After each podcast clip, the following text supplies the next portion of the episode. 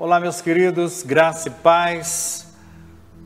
Que Deus venha abençoá-los de uma forma extraordinária. E nessa, nesse momento, eu gostaria de trazer uma mensagem a qual tem falado muito ao meu coração. E nada melhor do que falar do amor de Deus pelo seu povo esse amor que vai muito além daquilo que nós pensamos, por ser tão imensurável. E lá no livro de Oséias, no capítulo 3, versículo 5, a palavra de Deus nos diz que o Senhor diz assim a Oséias: Vá outra vez e ame uma mulher que é amada por outro e é adúltera assim como o Senhor ama os filhos de Israel. Embora eles olhem para os outros deuses e amem bolos de passas. Assim, comprei-a por 15 peças de prata e 150 quilos de cevada. E eu disse a ela: Você vai ficar comigo por muito tempo. Você não deve se prostituir, nem se entregar a outro homem. E eu farei o mesmo em relação a você. Porque os filhos de Israel ficarão por muito tempo sem rei, sem príncipe, sem sacrifícios, sem coluna, sem estola sacerdotal ou ídolos do lar. Depois os filhos de Israel voltarão e buscarão o Senhor, seu Deus, e Davi, seu rei, e nos últimos dias tremendo, se aproximarão do Senhor e da sua bondade. Amém? Essa é a palavra do Senhor para nós. E nós estamos aqui no livro de Oséias. O livro de Oséias inicia-se com a mensagem muito forte de Deus para o seu povo. Oséias significa salvação. E nós sabemos que os profetas, eles eram a boca de Deus na terra. Por meio deles, a nação, os reis, os povos recebiam a mensagem diretamente do Senhor, eles eram os porta-vozes. No caso de Oséias, essa mensagem lá foi diferente, porque Deus queria que a sua mensagem fosse transmitida de uma forma contundente, que chocasse a todos, ao ver a maneira como o seu povo se portava, como o seu povo estava vivendo. A vergonha que o profeta estava passando ao se casar com uma prostituta era idêntica ao que Deus estava sentindo. E Deus então escolhe esse profeta Oséias. Oséias foi escolhido por Deus para viver essa dura realidade. Atentemos para isso. E ele passou a ser o reflexo espiritual do povo de Deus. E a maneira que Deus estava sendo aviltado pelo seu povo. Com certeza foram dias difíceis para o profeta ter que casar com uma prostituta que, mesmo casada, continuava se prostituindo, traindo o marido à vista de todos, à vista de todo Israel. E em relação, essa relação é a mensagem de como Deus estava se sentindo com seu povo. Era a mensagem que Deus queria transmitir através da vida do profeta. Na verdade, toda a família de Oséias era observada. Nada do que acontecesse com eles escaparia aos olhos da rede social daquela época. E os filhos da infidelidade eram expostos vergonhosamente todos os dias por todo Israel. Com certeza eram muito humilhados. A vergonha era para chocar aquele povo que estava vivendo como o próprio profeta.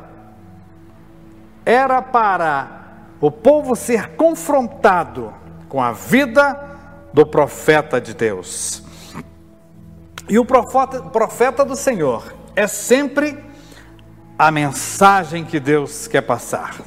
É interessante porque quando olhavam para o profeta, viam que ali Deus podia estar falando por intermédio dele, proclamar a mensagem verbalmente, mas também vivê-la na própria carne. Essa era a função, pelo menos de Oséias, não só proclamar a mensagem através da sua própria vida, mas vivê-la na própria carne. Oséias é um sinal para o povo, um símbolo profético da ira de Deus e do seu amor na restauração. Não podemos esquecer isso. O profeta e seus filhos eram literalmente a mensagem de Deus àquele povo que superficialmente tratava a palavra de Deus levianamente, não tinham nenhum respeito à palavra do Senhor. E essa mensagem ela foi passada pela obediência de Oséias.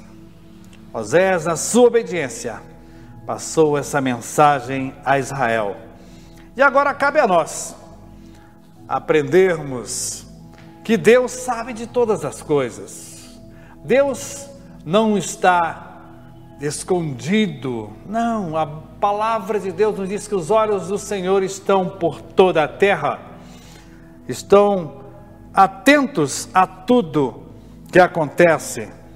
E nesse contexto, nós podemos ver que o mal ele instala na vida do povo. E quando o mal se instala na vida do povo, as coisas começam a desandar.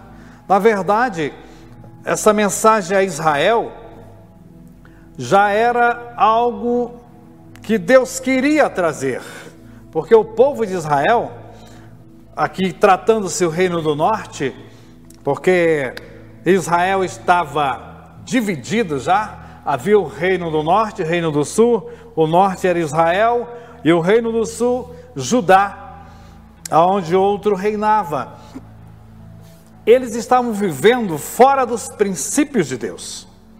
Com o reino dividido, ficou mais fácil a mistura, a mescla de outras origens, de outros povos, de outras culturas. E quando nós lemos lá no Novo Testamento falando sobre os samaritanos, ali começou a acontecer essa mistura de povos e eles eram tratados posteriormente como um refúgio, alguém que não tinha valor porque não eram verdadeiramente da linhagem judaica, era de uma mistura. O povo judeu já havia se misturado desde então, com outras nações, é claro. E não é preciso, para irmos muito longe, para saber que o homem se corrompe dos bons caminhos, dos bons costumes.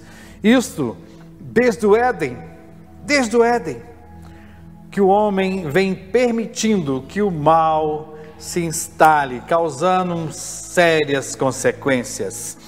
Mas Deus é aquele que tem o amor imensurável, é um amor que não pode ser medido. E o amor de Deus, querido, ele, ele transborda nesse texto de uma forma extraordinária. Quando lemos esse livro de Oséias, nós vemos o quanto o amor de Deus é fervescente, está borbulhando à procura do seu povo, em razão do seu povo. E não se trata apenas de um sentimento profundo, mas, sobretudo, de uma ação sacrificial de Deus.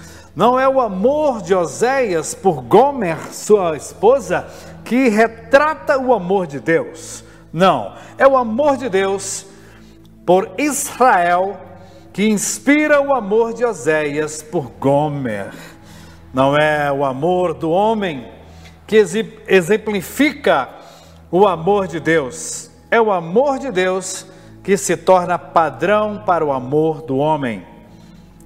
É com razão que o livro de Oséias, a gente sempre está vendo que é chamado como o Evangelho segundo Oséias, por ser uma mensagem tão profunda do amor de Deus. O amor de Oséias por sua esposa o estimula a redimi-la, a purificá-la e a trazê-la de volta para sua casa e para o seu coração. Embora Oséias tivesse justificativas e N razões para se divorciar de Gomer, como está lá em Deuteronômio 24, versículo 1. A ordem do Senhor a Oséias mostra que a graça é maior do que a lei. A graça de Deus é muito maior do que a lei, ao ponto de que a lei ela pode ser deixada de lado.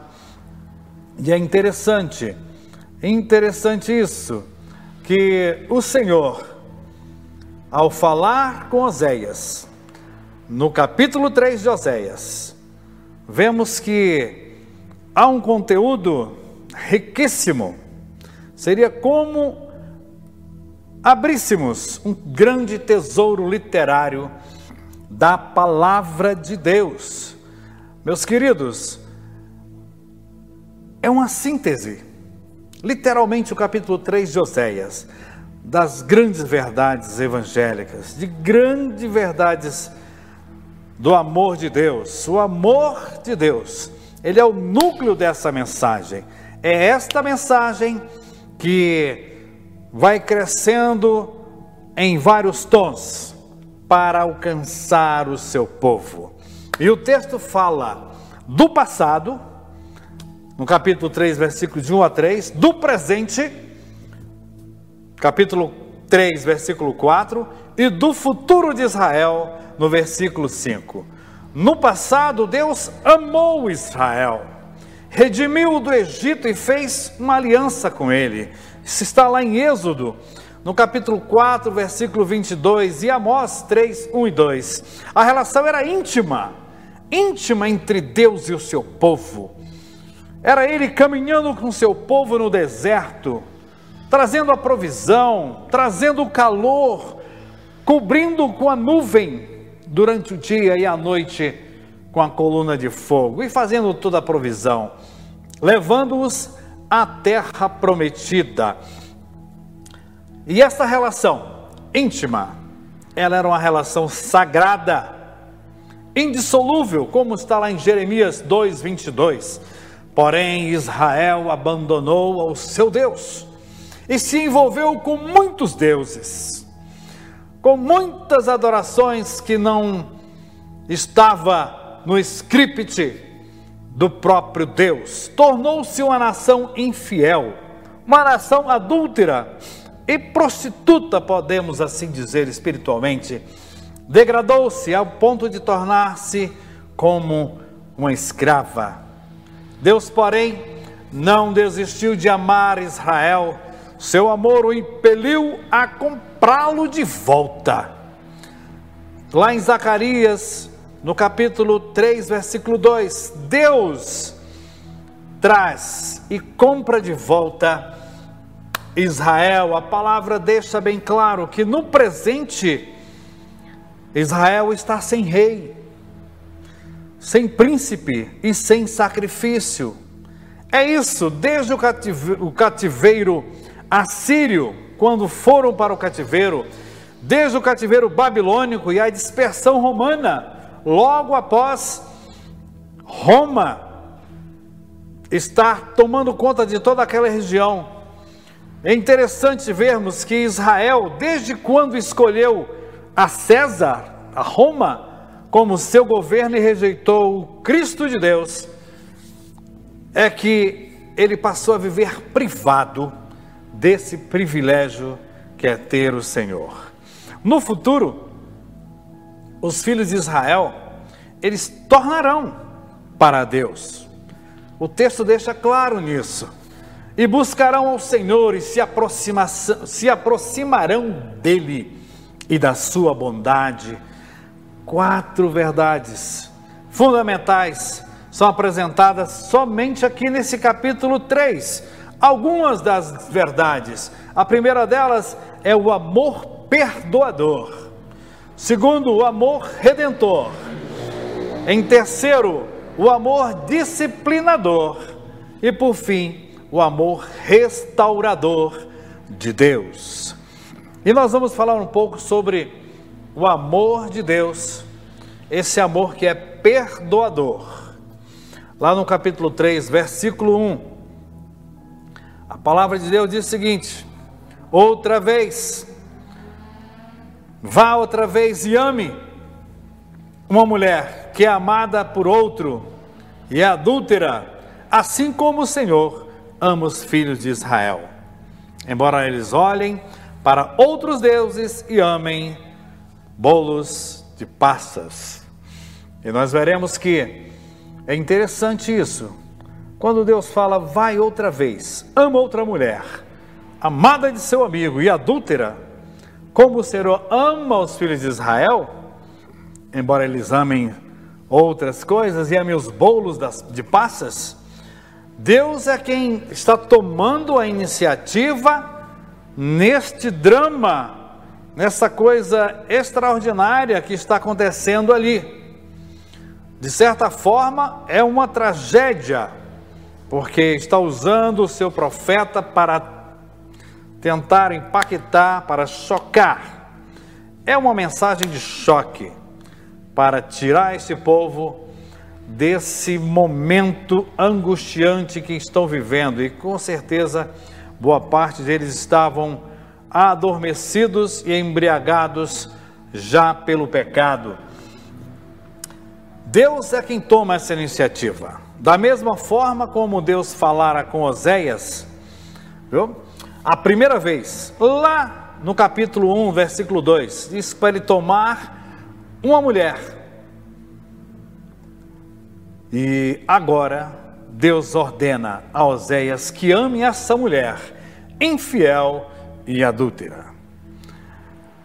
Meus queridos, algumas lições nós temos que tirar. Algumas lições muito importantes devem ser ressaltadas por nós. E eu acredito que o Senhor vai falar conosco nesse, nesse momento. E em primeiro lugar, o amor de Deus, ele é um amor perseverante, segundo nos mostra o versículo 1 do capítulo 3. Deus disse: Vai outra vez, ama uma mulher. Segundo Derek Kinder, ele diz que o outra vez, na ordem divina, foi uma defrontação com o fato de que velhas feridas teriam de ser reabertas e que aquilo que já tinha acontecido, uma vez poderia acontecer de novo. Assim como Oséias não deveria desistir da sua mulher, mesmo diante da sua ostensiva infidelidade, Deus não desiste do seu povo mesmo quando esse povo se torna infiel, Deus permanecerá fiel. Ainda que eu quebre aliança, Deus jamais quebrará. E assim também em relação à fidelidade. Deus é esse Deus maravilhoso. Em segundo lugar, o amor de Deus ele é incondicional. Segundo, está escrito no capítulo 3, versículo 1 também. Ama a mulher amada de seu amigo e adúltera. Ele especifica e coloca as qualidades da mulher que Osés deveria amar. O amor de Deus, ele é imerecido. Ninguém merece. Deus nos ama não por causa de alguma coisa boa que ele viu em nós, que ele viu no homem. Deus, ele não nos ama por isso, ele prova o seu amor por nós pelo fato de ter Cristo morrido por nós. Sendo nós ainda pecadores, como está lá em Romanos 5,8, Ele nos ama e prova esse amor, pelo fato de ter o seu filho morrido por mim e por você. A causa do amor de Deus não está nele mesmo. É interessante que o amor de Deus não está focado no valor da pessoa amada. O amor de Deus está no próprio Deus. O amor de Deus é incondicional. Deus ama Israel não porque este corresponda ao seu amor, mas apesar de Israel ter rejeitado o seu amor, o seu amado, e se entregado a outros deuses, Deus não deixou de amar a Israel. A palavra está recheada de versos que são muito poéticos, que Deus foi atrás de Israel com cordas. Deus fez tantas coisas maravilhosas para que Israel fosse resgatado, redimido. E assim, e em terceiro lugar, o amor de Deus, ele é um amor sacrificial.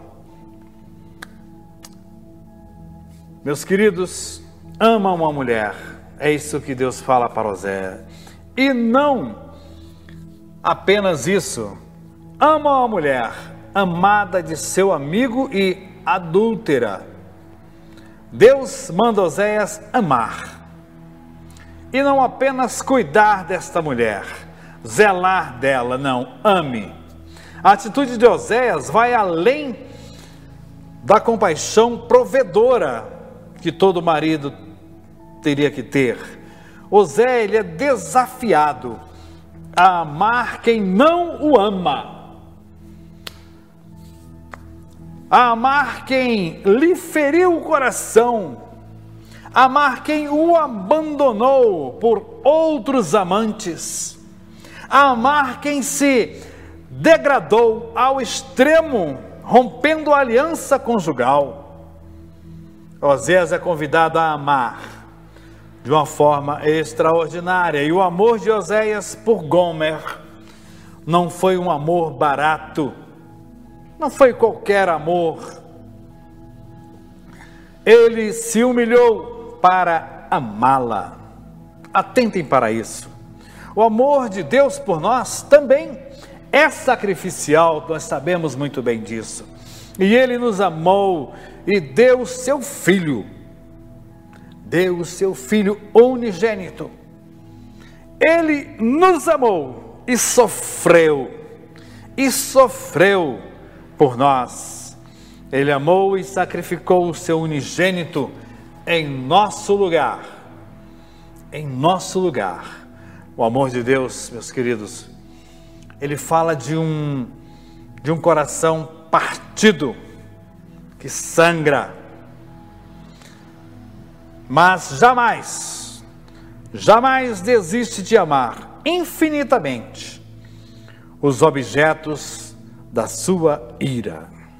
Nós somos objetos da ira de Deus. Podemos dizer isso sim, porque quantas vezes desobedecemos a Deus?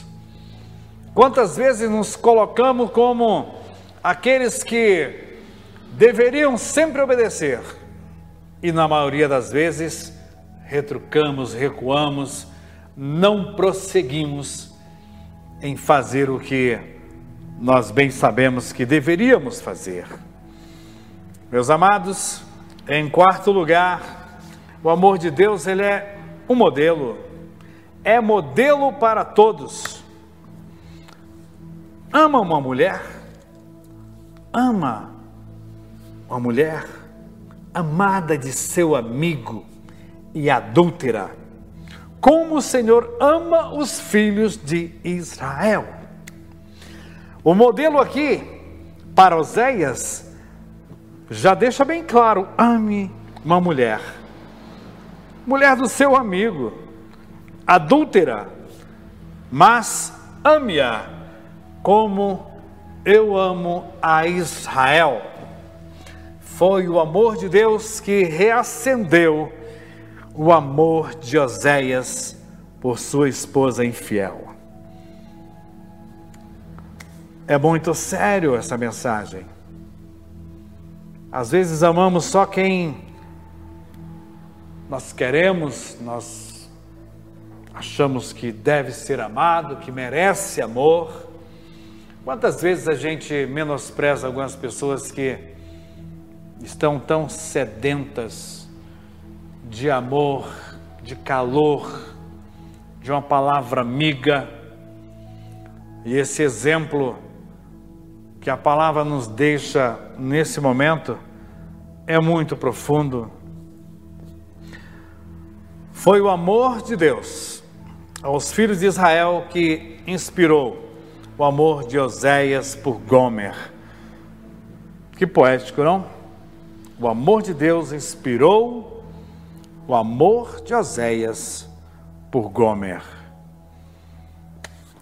Não foi o amor de Oséias que despertou o amor de Deus, foi o amor de Deus que despertou o amor de Oséias e lhe serviu de modelo. Que do amor de Deus venha nos despertar como igreja, como filhos de Deus, a amarmos, a amarmos, porque é um modelo para nós. O amor de Deus, meus queridos, é o padrão mediante o qual devemos medir o nosso amor. Devemos amar assim como Ele nos amou. Devemos amar uns aos outros, assim como amamos, mas também devemos amar, assim como Ele nos amou. Assim como Ele nos perdoou, devemos perdoar também. E maravilhoso é saber que o amor de Deus é fiel. Em quinto lugar, o amor de Deus é um amor fiel. Como assim? Ele fala: embora eles olhem para outros deuses, capítulo 3, versículo 1, e amem os bolos de passas, Deus ama os filhos de Israel, apesar da infidelidade deles. Interessante que os olhos de Deus eles estão voltados sempre para Israel. Enquanto os filhos de Israel olham para outros deuses, Deus continua com seus olhos voltados para Israel. A infidelidade dos filhos de Israel não anulou nem apagou o amor fiel de Deus por eles.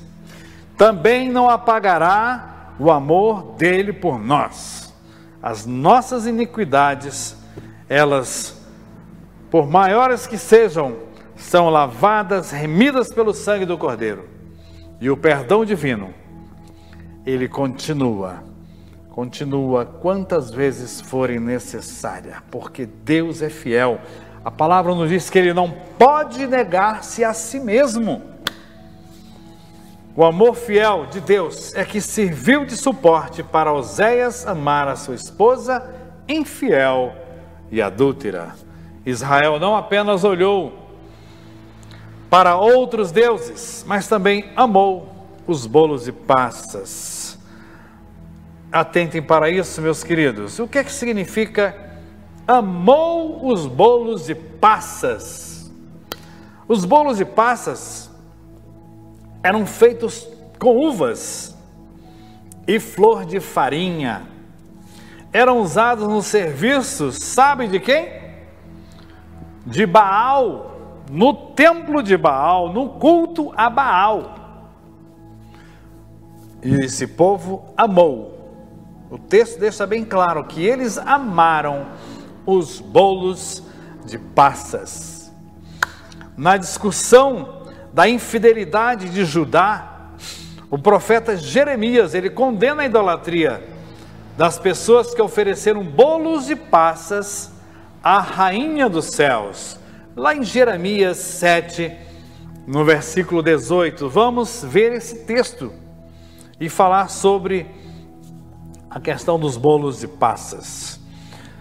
Glória a Deus, porque o Senhor é maravilhoso.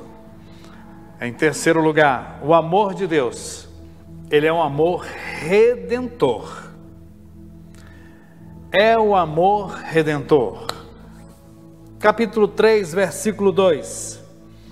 Assim comprei, comprei-a por 15 peças de prata e 150 quilos de cevada. O amor não é expresso apenas em palavras, mas, sobretudo, em ação. O que Deus declara, o Deus que declara seu amor, é o mesmo Deus que também redime. E destacaremos aqui algumas lições para aprendermos em cima desse contexto. Em primeiro lugar, que o amor redentor ele valoriza o que o pecado degradou. O amor redentor valoriza o que o pecado degradou. Gomer se degradou progressivamente e profundamente. Ela se tornou infiel, adúltera, prostituta e escrava. Ela chegou ao fundo do poço, perdeu sua dignidade humana para tornar-se um objeto. Um objeto algo horrível, uma ferramenta viva de baixo valor, uma degradação total. Gloomer não é mais uma mulher atraente e bela, mas uma escrava arruinada, totalmente arruinada, que foi colocada no balcão para ser vendida como mercadoria barata. Olha bem a que ponto chegou a mulher de Oséias. O pecado que lhe parecia tão atraente a destruiu. E o pecado não faz outra coisa na vida do ser humano a não ser destruir. E por fim, o salário do pecado é a morte. O salário do pecado é a morte não tem mais para onde ir nessa vida. E aquilo que lhe parecia atraente, a destruiu. O que tem lhe parecido tão atraente ultimamente? O que tem te atraído? Muito cuidado, atentem para isso, porque pode ser que seja algo destruidor e que Deus nos livre disso. O pecado prometeu a ela liberdade, e sempre é assim, mas a escravizou. O pecado ele escraviza. A princípio é o deleite, é, ah, isso é uma maravilha, mas depois a escravidão é certa. O pecado prometeu a ela prazeres e agora a joga por terra. Porém, apesar de sua condição tão aviltante, Oséias a ama, Oséias a redime. É assim o amor de Deus. Ele também nos amou e nos comprou. E eu sei que foi pago um alto preço para estar aqui nessa noite, para você estar aí. Deus, na sua infinita misericórdia, nos amou e nos comprou. Estávamos rendidos ao pecado, como escravos do diabo e do próprio mundo em si. No entanto, Deus nos amou e nos redimiu da maldição. Glória a Deus por isso. Em segundo lugar, o amor redentor investe em quem o pecado desprezou. Investe em quem o pecado desprezou. Em primeiro, o amor redentor valoriza o que o pecado degradou. E em segundo lugar, o amor redentor investe em quem o pecado degradou. Capítulo 3, versículo 2. Gomer foi descartada por seu amante. ela foi usada e abusada e agora joga fora toda a mercadoria barata. Ela foi jogada como mercadoria sem valor algum. Gomen é arrastada para o mercado de escravos e vendida como uma peça de pouco valor. Oséias, seu marido, ele entra nesse leilão e oferece por ela o maior lance. Oséias oferece o maior lance por esta mulher. Oséias a compra por 15 peças de prata e um homer e meio de cevada. Gomer valia menos do que um escravo por ser mulher. Ela tinha um valor bem inferior. O preço de um escravo comum era de 30 peças de prata. Olhem bem. E ela foi comprada por 15. Mas ela é vendida pela metade desse valor. E é interessante que a outra parte ela é paga com um homem e meio de cevada, ou seja, cerca de 330 quilos de cevada. Só que tem um porém. Vale ressaltar que a cevada ela era usada para alimentar os animais. Olhem bem. O pecado rouba o valor das pessoas, queridos. O pecado tira o que há de melhor, enquanto que o amor de Deus investe nelas. Quanto Deus tem investido em nós, quanto Deus tem colocado na vida de cada um de nós. Quanta palavra, quanta sabedoria, quanto poder de Deus tem sido direcionado à igreja. Quanta semente tem sido semeada a nós. E Deus, Ele continua investindo, investindo em nós. E é importante lembrar que Deus nos comprou não por prata ou por ouro, mas com o sangue do seu Filho. Deus pagou por nós um valor infinito. 1 Pedro 1, de 18 a 19. Deus não nos comprou com qualquer coisa, foi pelo sangue do seu Filho precioso, aquele que está sentado no alto e à direita de Deus Pai, aquele que vive e reina para todo sempre. O Cordeiro de Deus que tira o pecado do mundo foi a base do preço que Deus deu por mim e por você. Em terceiro lugar, o amor redentor anseia por comunhão e não apenas por possessão.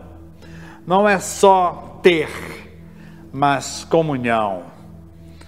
Comunhão. É comunhão, é koinonia. É esse afeto, essa presença, algo contínuo o prazer de estar com, de viver, de falar. O amor redentor, ele anseia por comunhão, anseia por comunhão. Quando falamos, vamos orar, vamos ler a palavra de Deus, vamos meditar nessas palavras, vamos ter comunhão uns com os outros e também com Deus. Isso é algo tremendo, porque vem desse amor que Deus derramou a nós. Oséias ele queria Gomer como sua amada, não como escrava. Ele deveria amá-la, atraí-la, cortejá-la, restaurá-la e desfrutar com ela um íntimo relacionamento. Diz o texto: comprei-a para mim. Comprei-a para mim. Não foi a cruz que produziu o amor de Deus, meus queridos. Foi o amor de Deus que providenciou a cruz. Não é a redenção a causa do amor de Deus, não, mas a sua consequência. Deus nos comprou por alto preço para sermos dele e para termos comunhão com ele, tal qual aquela música. Eu sei que foi pago um alto preço para que contigo pudesse ser um, meu irmão. Ser um. Comunhão. E o Senhor anseia por nós. Ele se deleita em nós. Se deleita na sua igreja, se deleita em saber que você pertence a Ele, faz parte do reino do seu amor se deleita em saber que você é sal da vida, de que você é luz para um mundo que vive em trevas, para saber que você é canal do amor dele para aqueles que necessitam. Glória a Deus. Ele se deleita em nós, porque somos sua noiva, somos a menina dos olhos de Deus, somos a sua herança. O Senhor tem o maior prazer em contar e olhar para nós, sabendo que nele nós estaremos sempre, sempre acompanhados por Sua infinita misericórdia, acompanhados pelo Seu amor. Nele nós teremos, literalmente, a oportunidade de fazer aquilo que a Sua palavra nos diz. E o que temos feito quando Deus nos pede uma coisa estranha? Essa é uma pergunta que eu gostaria que todos atentassem para sondar o seu coração.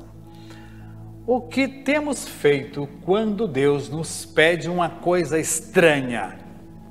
Se coloque no lugar de Oséias. O que Deus pediu para Oséias foi algo muito estranho. Um profeta, uma pessoa que se mostrava para a sociedade em que vivia como alguém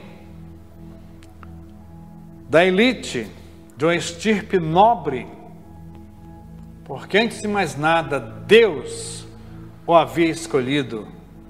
E agora Deus pede para ele: saia dessa posição, faça tudo que os outros estão fazendo, case com a prostituta.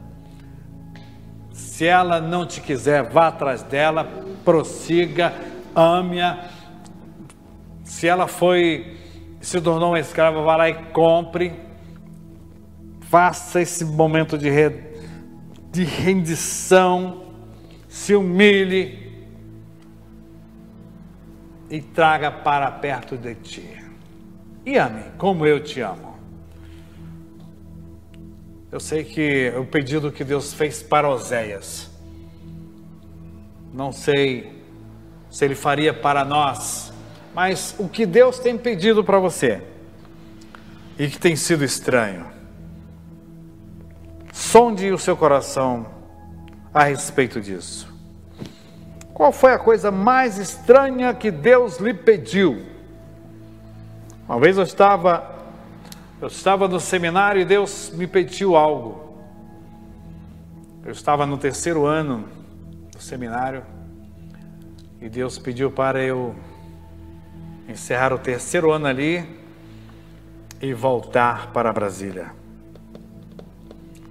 E olha, o que Deus me pediu foi mexeu comigo, que eu não conseguia mais dormir, não conseguia ter paz, até a hora que eu cheguei falei: Senhor, se é isso que tu queres, eu vou te obedecer.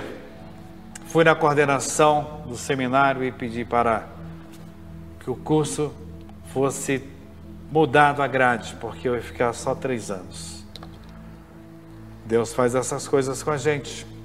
Como você se sente sabendo que Deus tem o maior zelo por você, tem todo esse amor à sua disposição, de que nunca te deixará só, de que sempre estará com você. de que não te abandonará, ainda que seus pais, seus parentes, familiares o abandonem. Deus jamais te abandonará, porque o seu amor é incondicional. Ele ama de uma forma além do nosso próprio entendimento. O zelo dele é muito grande por você. Saiba que Deus, Ele investiu em cada um de nós. Muito. Eu não sei dimensionar o quanto Deus investiu em mim. Mas você sabe o quanto Deus tem investido e já investiu em você? Eu só sei de uma coisa: a palavra me garante que antes da fundação do mundo, Deus já me conhecia pelo nome. Antes da fundação do mundo, Deus já tinha os olhos postos em mim hoje.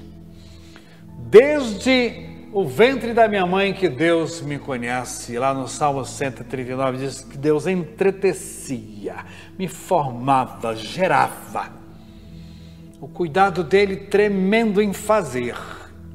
O investimento dele foi tremendo em todas as corridas para a vida.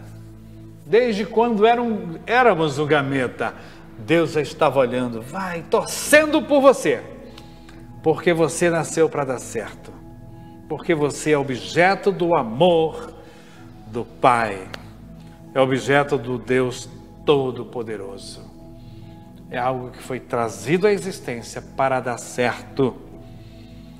Essa mensagem de Oséias, ela tinha essa função, esse objetivo, por ser uma mensagem contundente, de chocar esse povo, acordar, era momento de sacudir toda uma nação. E Deus encontrou o profeta e nele a sua própria mensagem, a própria veículo e a própria mensagem estava na vida de um homem. E eu sei que nós somos veículo e muitas vezes a mensagem de Deus para muita gente. E eu quero agradecer, quero orar nesse momento. Agradeço a Deus pela oportunidade de poder falar do amor de Deus e vamos orar, queridos. Pai, nós damos-te graças e te louvamos. Sei que o Senhor é aquele que está acima de todo domínio e poder. O Senhor sabe infinitamente mais de como estamos, porque o Senhor nos forjou. Foi no teu grande amor que fomos, ó Deus, moldados.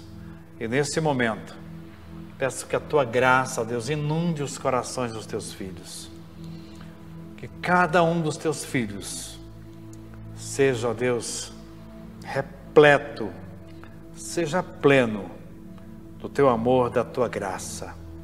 E que eles, ó Deus, venham decifrar aquilo que o Senhor tem feito, aquilo que o Senhor é. Que o teu amor está muito além daquilo que às vezes percebemos. Eu só posso te louvar e te agradecer em nome de Jesus. Amém? Obrigado, queridos. Que Deus os abençoe em Cristo Jesus. Um abraço.